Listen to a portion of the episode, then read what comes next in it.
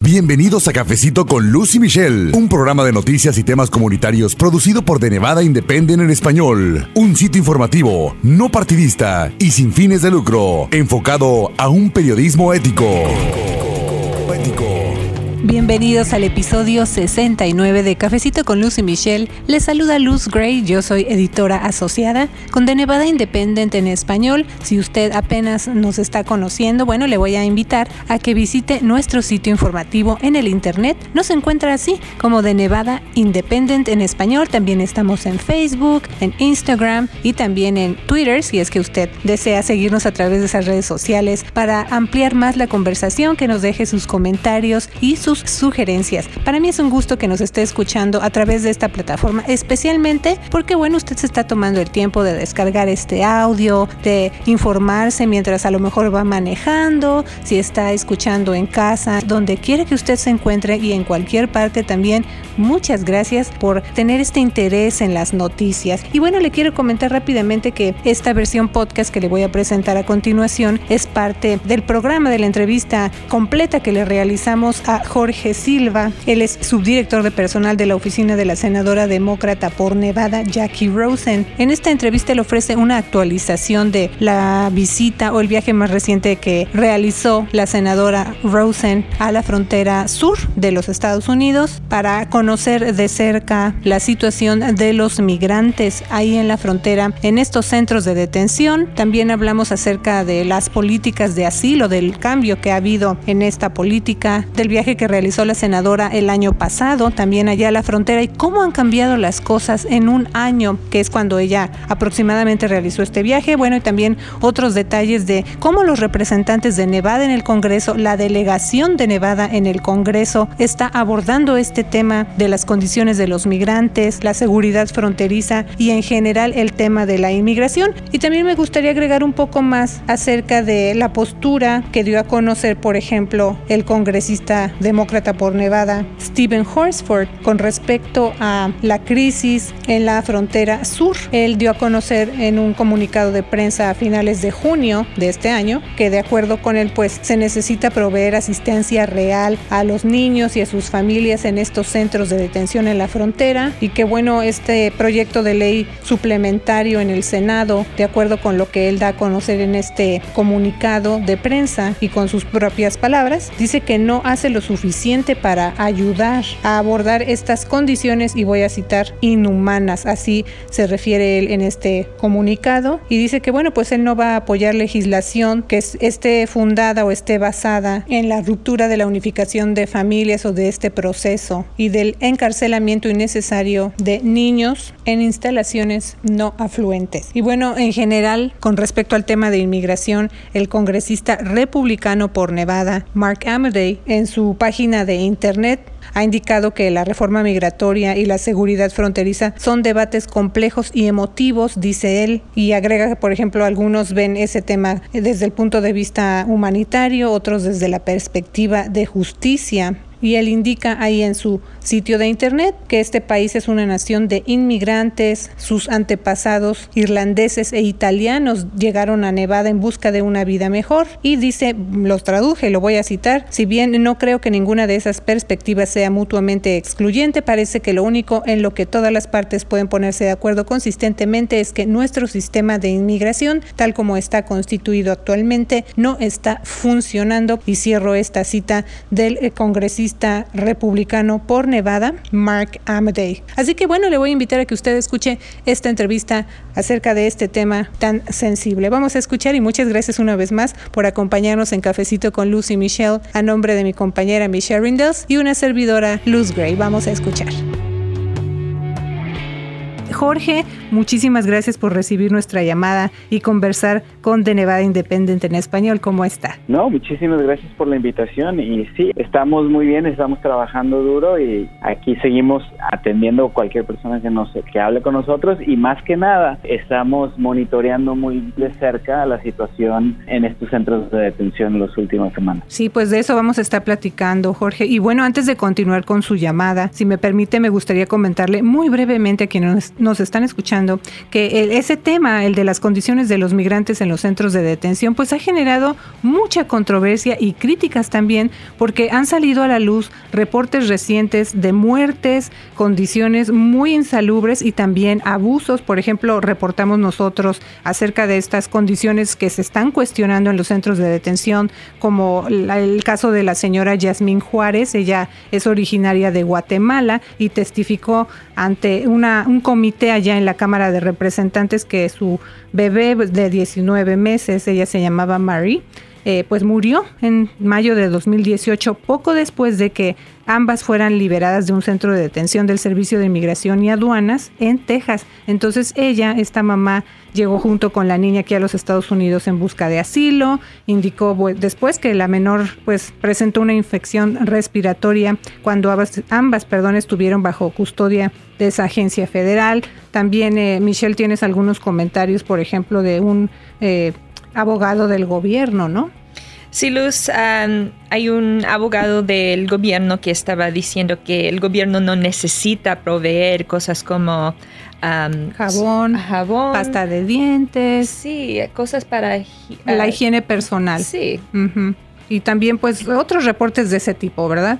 Entonces, eh, como decimos, eso ha provocado muchas críticas y llamados a que pues el gobierno, el Congreso y las autoridades migratorias en general hagan algo al respecto. Entonces, esos llamados de atención incluyen a nuestro estado, aquí a Nevada. Eh, ya les reportamos también que pues nuestro estado se ha unido a una serie de eventos nacionales precisamente para protestar para llamar la atención. Pero bueno, ya que tenemos ah, en la línea a usted, Jorge, me gustaría que hiciéramos como un resumen de las diferentes acciones que en este caso en particular ha llevado a cabo la senadora Rosen. Hace poco más de un año, mi colega Michelle y una servidora viajamos a Texas, específicamente a McAllen, justo ahí en la frontera, ¿no? Entonces, más o menos por esas fechas, Michelle entrevistó a la senadora Rosen. Ella iba junto con el congresista ah, Salud Carvajal y visitaron un campamento de menores no acompañados que llegaron a la frontera y también ellos visitaron un centro de procesamiento de la patrulla fronteriza. Jorge, ¿qué motivó a la senadora a hacer ese viaje a la frontera en 2018? Bueno, ese viaje a la frontera eh, que la senadora tomó fue derivado de los reportes de la separación de, niños de sus familias, de sus papás y también estaban apenas implementando estas eh, ciudades de, tiendas de campaña, como le llaman en inglés, tent cities, donde, donde iban a, poner a los niños no acompañados, a los menores no acompañados, y también que iban a empezar a poner ahí a los niños que estaban siendo separados de sus, de sus familias. Cuando la senadora viajó a Tornillo, a ella le prometieron, y también al, al, al congresista Carvajal, que DHS y que CBP estaba manteniendo un récord muy detallado de los niños que estaban siendo separados en aquel entonces de sus papás y que los iban a reunificar una vez que los papás terminaran su proceso legal. Ella quería ver de primera mano las condiciones en las que estaban en esas eh, tiendas de campaña y quería ver también qué es lo que estaba haciendo el gobierno a, la hora de hacer este procesamiento y, la separación. Ella eh, se vino muy preocupada de ver más que nada la desesperación de estos niños que estaban en estas casas de campaña y de ver que no tenían acceso a hablar con asistentes legales o hablar simplemente con sus familias, con sus papás que estaban en otros centros de, detención o familiares en los Estados Unidos. Ella le exigió al Departamento de Seguridad Nacional eh, que le dieran un, reporte sobre cómo iban a unificar estas familias y le dijeron, le mandaron respuestas que sí, que tenían todo eh, listo, que, estaban monitoreando todo. Después ella se enteró que unos dos días después de que ella visitó ahí, que ya le habían dado las respuestas, eh, fue hay, hay correos electrónicos internos del Departamento de Seguridad Nacional donde, eh, donde ellos mismos están hablando de que no tienen manera de reunificar que a muchos niños, muchos de estos niños que no estaban teniendo un control y que no estaban monitoreando bien esta situación. Así que ese fue el primer paso donde ella viajó, quiso ver las condiciones y en aquel entonces en el centro de procesamiento no había el hacinamiento, no había esta sobrepoblación que vemos en este momento porque mucha gente estaba siendo procesada y si tenían un, uh, si, si aplicaban para asilo, les daban sus dos órdenes de presentarse a corte y, y eran liberados si no tenían antecedentes penales y esperando que fueran a su corte. No estaba la política de cero tolerancia que fue lo que derivó a lo, que tenemos ahora, la política de cero tolerancia y también el, el, goteo o el metering que le llaman en, la, en, la, en, la, en los puertos de entrada de la frontera. Sí, justamente esa parte quería llegar, Jorge, de cómo, eh, pues estamos hablando de que hace casi un año que se reportó eh, esta actividad que estuvimos nosotras allá también, ¿verdad? Entonces, ¿cómo han cambiado las cosas? Eso es importante que la gente sepa. Estamos hablando de que un poquito más de un año y ya las cosas están diferentes en los centros de detención. Eh, Michelle, creo que también tienes tú un comentario acerca, por ejemplo, de, de esa visita que realizó la senadora y sobre todo de eh, cómo eh, hubo o hay un surgimiento, todo empezó con esa, ese aumento de personas que llegaban principalmente de Centroamérica, en la mayoría mujeres, con niños y familias que venían buscando asilo. Sí, Luz, las tendencias han cambiado. Hay, hay más ah, mujeres y niños no acompañados y familias que están llegando a la frontera que en el pasado no típicamente es, you know, no siempre es gente de México buscando trabajo solamente, ah, estamos viendo más familias um, y, están pidiendo asilo en los Estados Unidos y, el gobierno no está preparado a cumplir con, todas sus leyes y, proveer todo lo que es el derecho de los inmigrantes que están viniendo al, país. Um, y por eso eh, la administración del presidente Donald Trump ha, tomado pasos para limitar el uso del asilo Um, y la senadora Rosen es uno de los senadores que están diciendo no, uh, todos tienen el derecho de, pedir asilo.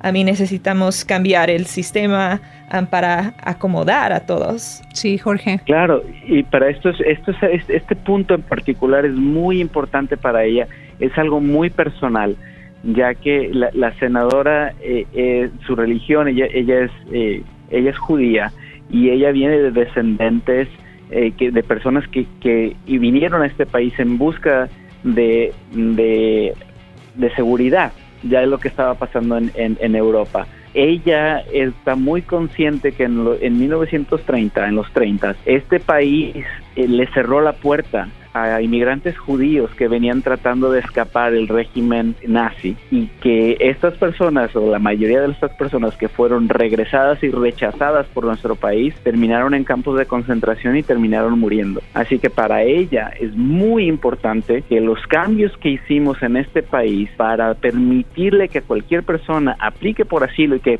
exponga su caso que vaya a las cortes, que entre a nuestro sistema legal exponiendo su caso, que ese derecho sea respetado. Sí, y qué, bueno que también menciona esa otra parte, porque precisamente estamos tocando esos puntos de eh, esas tendencias, ¿no? Que no nada más es una imagen que se tiene de personas mexicanas porque pues están tan cerca de la frontera, sino todo el, eh, el tipo de necesidades de inmigrantes que están llegando a la frontera con Estados Unidos por diferentes circunstancias.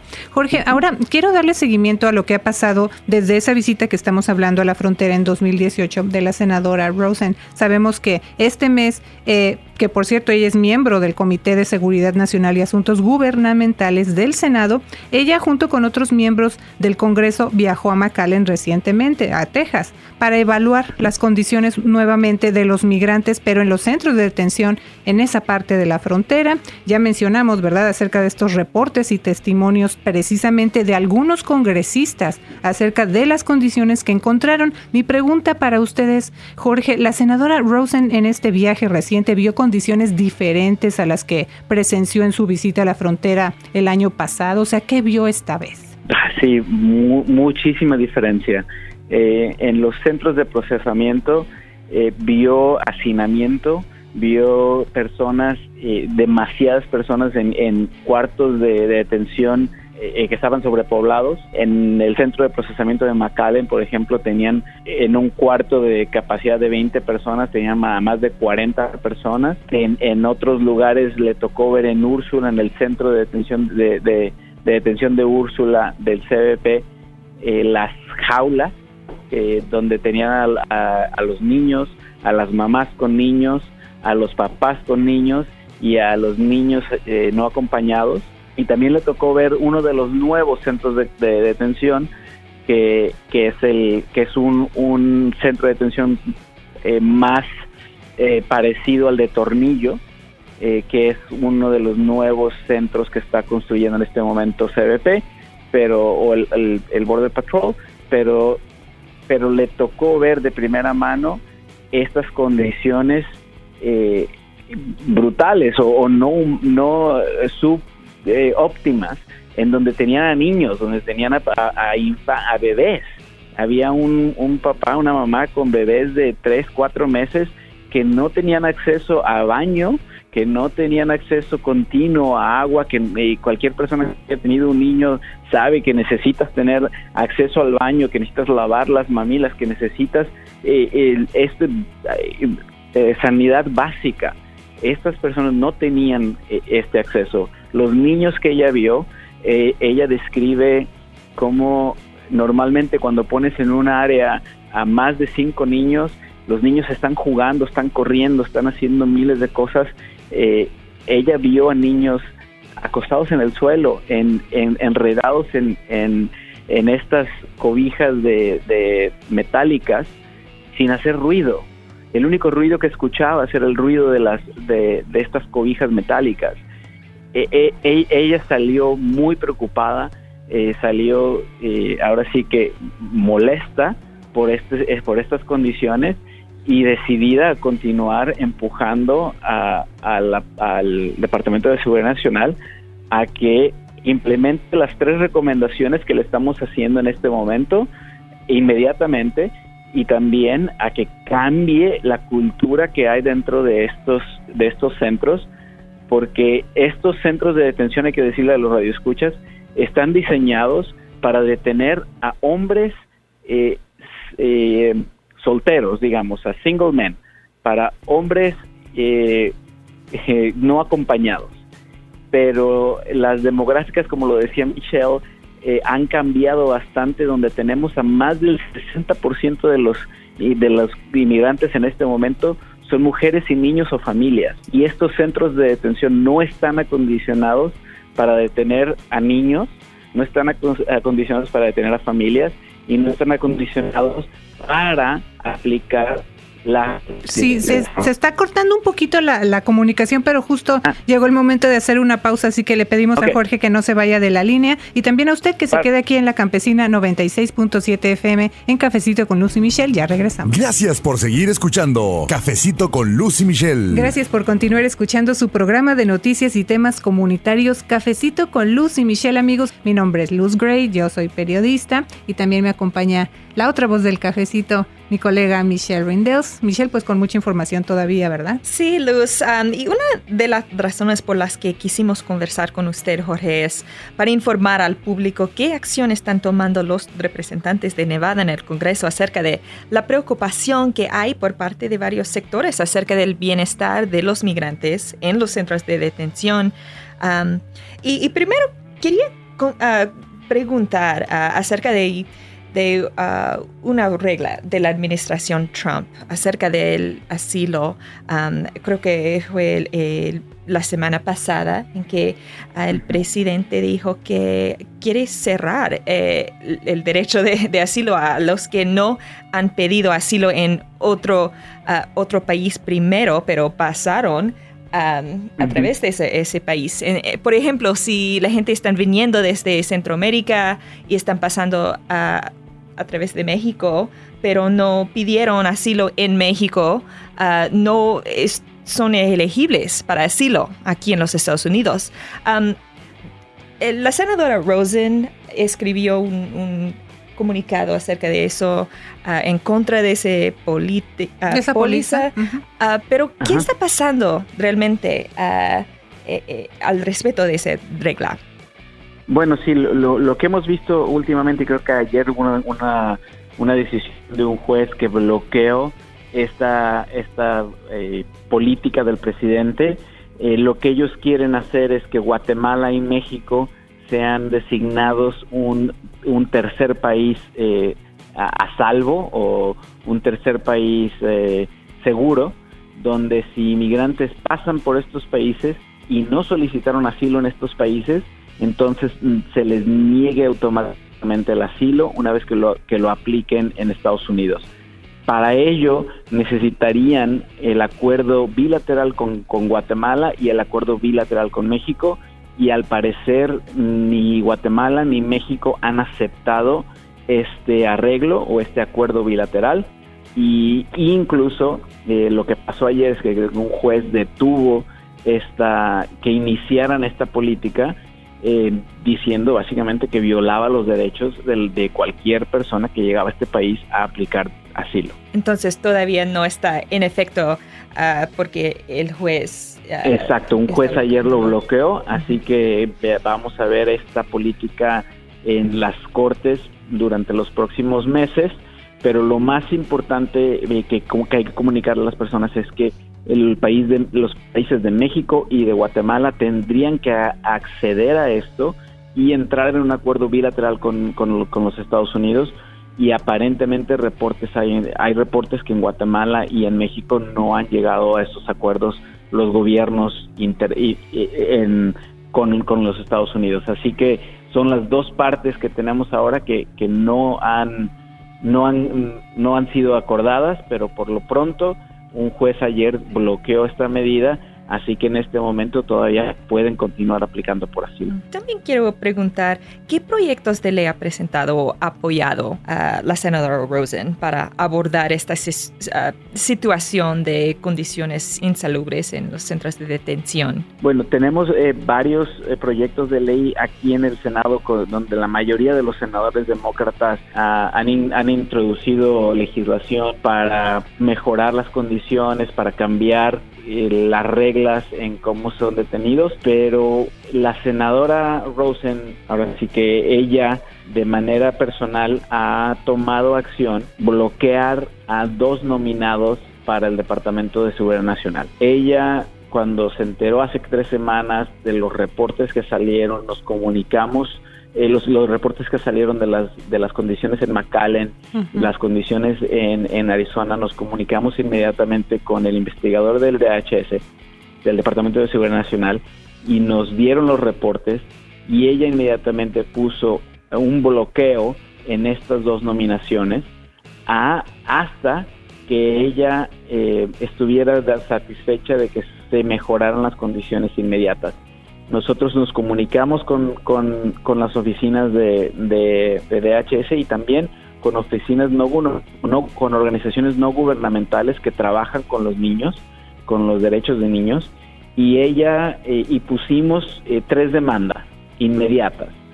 Queremos que haya acceso para pediatras en, en, en cualquier centro de detención que detenga a niños.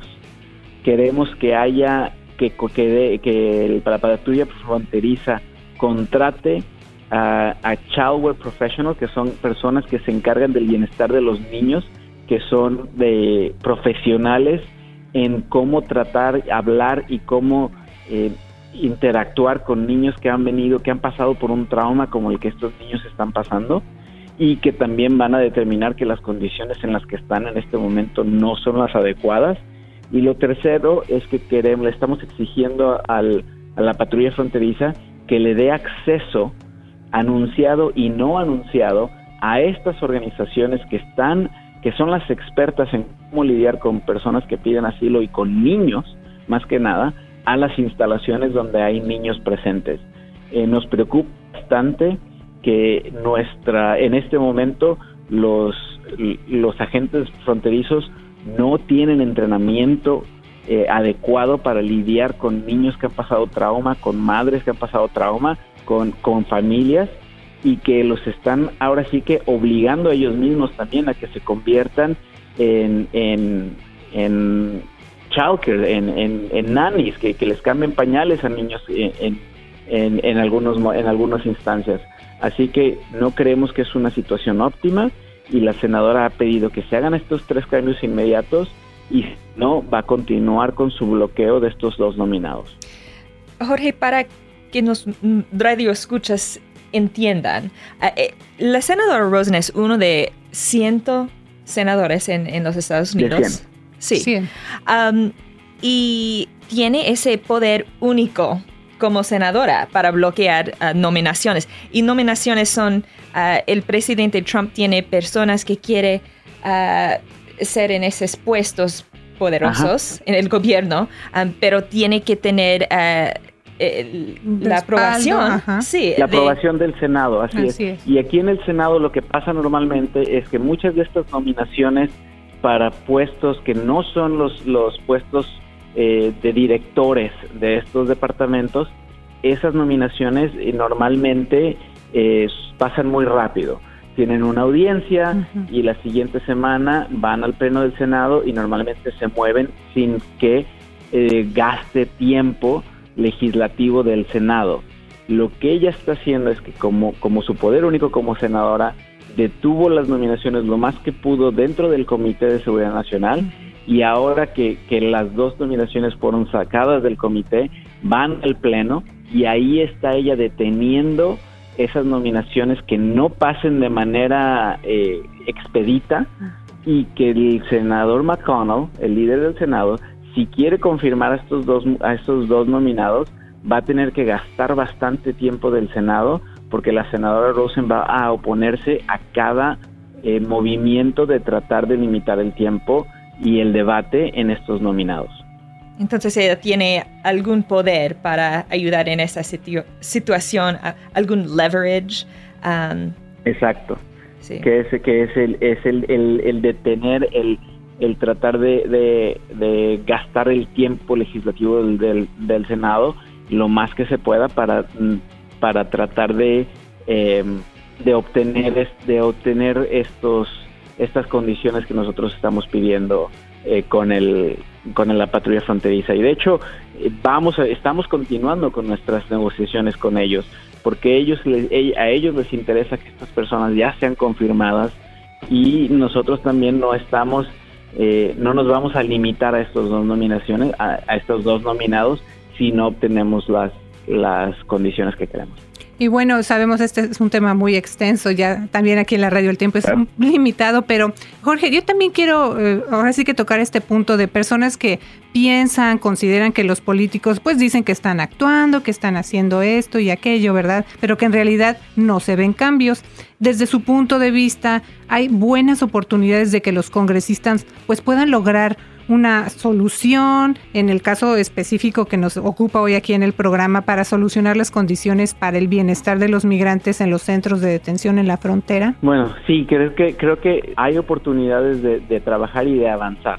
yo lo que le, recordaría a los a los escuchas es que en este momento eh, tenemos a un presidente republicano que está impulsando las políticas que han derivado las condiciones que tenemos en este momento en, la, en los centros de detención y en los centros de procesamiento. Pero como senadores tenemos la, el poder y lo, que está haciendo la senadora Rosen es usar todas las herramientas disponibles dentro de, del poder de un senador para extraer, ahora sí que cambios, para extraer, para, para, para implementar cambios que quizás no son unos cambios muy grandes como reducir las horas o como reducir que, que las personas no sean detenidas por más de cuatro o cinco días. No, nos estamos negociando nosotros es que las condiciones dentro de estos centros de detención mejoren dramáticamente porque el momento que se ponga a un pediatra, del momento que se ponga una persona que, que está eh, entrenada para el cuidado de los niños, se van a, va a haber cambios fundamentales dentro de estos centros de detención que van a simplemente a, a cumplir las leyes de nuestro país en nuestro país un niño no puede ser detenido de esas, en esas condiciones. Y la senadora nos lo ha dicho muchas veces. Si estas condiciones no son buenas para nuestros niños, no son buenas para ningún niño. Así que ningún niño debería de pasar ni siquiera una hora en estas condiciones. Así que nosotros, nuestro granito de arena en este momento, lo que estamos luchando es por mejorar estas condiciones inmediatamente y claro, seguimos trabajando para eh, revertir las políticas que, está, que, que, derivaron estas condiciones.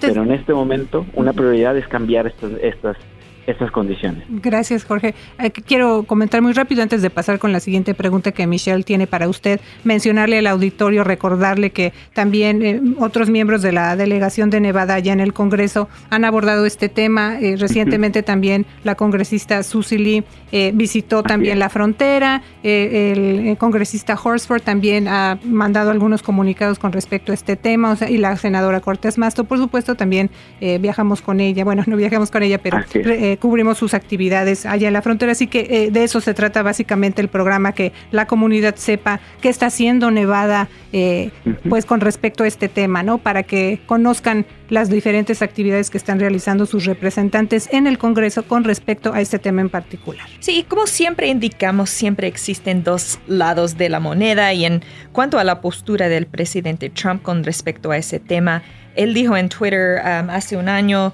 y, lo voy a citar tal cual, que cualquier muerte de niños u otras personas en la frontera es estrictamente culpa de los demócratas y sus patéticas políticas de inmigración que permiten a las personas hacer un largo viaje pensando que pueden ingresar ilegalmente a nuestro país. Es una cita de presidente Trump. Ah, Jorge, ¿quién nos puede comentar al respecto? Obviamente el presidente tiene la opinión que los demócratas no están trabajando juntos con los republicanos um, para solucionar uh, esas cosas. Y nos queda un minuto nada más, Jorge. Claro. Rápidamente lo que diría es que el presidente Trump está tratando de, cambiar el, tema de conversación. No teníamos estas condiciones cuando estaba cuando, teníamos un presidente demócrata. Las condiciones están así por los cambios que el presidente Trump ha hecho de limitar qué, qué personas aplican por asilo y de forzar el, la cero tolerancia que, que derivó de la separación de padres y niños y de no tener las condiciones, no estar listo para proporcionar cuidado médico para los niños que estaban siendo separados de sus familias. Pues Jorge, muchísimas gracias una vez más por platicar con nosotros. Jorge Silva, subdirector de personal de la oficina de la senadora demócrata por Nevada, Jackie Rosen, muchas gracias. No, por nada, muchísimas gracias por tenerme. Y también gracias a usted por escuchar Cafecito con Lucy Michelle aquí en la Campesina 96.7 FM. Mi nombre es Luz Gray, soy editora asociada con De Nevada Independent en español y también gracias a Michelle. Gracias. Gracias, nos escuchamos con De Nevada Independent en español, nuestro estado, nuestras noticias, nuestra, voz. Gracias por habernos acompañado a una emisión más de Cafecito con Luz y Michelle. Un programa de noticias y temas comunitarios producido por De Nevada Independent en español. Un sitio informativo, no partidista y sin fines de lucro, enfocado a un periodismo ético. De Nevada Independent en español, nuestro estado, nuestras noticias, nuestra, voz.